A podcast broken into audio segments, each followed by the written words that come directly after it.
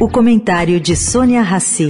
Oferecimento Santander. O que a gente pode fazer por você hoje? Gente, a propósito do chocante caso de fraude contábil da Americanas, que até um ano atrás era controlada pelo trio Jorge Paulo Lehmann, Beto Sicupira e Marcel Teles, o New York Times trouxe ontem um artigo bastante interessante. Bom, eles lembraram dos casos da FTX e seu fundador Sam Bankman-Fried. Lembraram da fundadora da Teranos, Elizabeth Holmes, e do fundador da Nicola, Trevor Milton.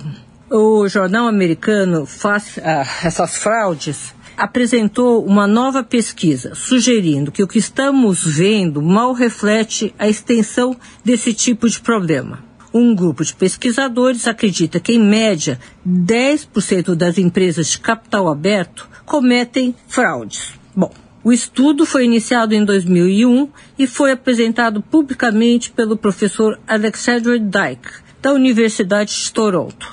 Chegaram à conclusão que somente 30% das fraudes fiscais cometidas por empresas de capital aberto acaba vindo a público. Talvez quem praticou esse crime na contabilidade da Americanas acreditou que a manipulação fosse passar desapercebida. E não é o que está acontecendo. Bom, pelo que disse o professor Dyke, as fraudes destroem, por ano, 830 bilhões de dólares em valores de mercado.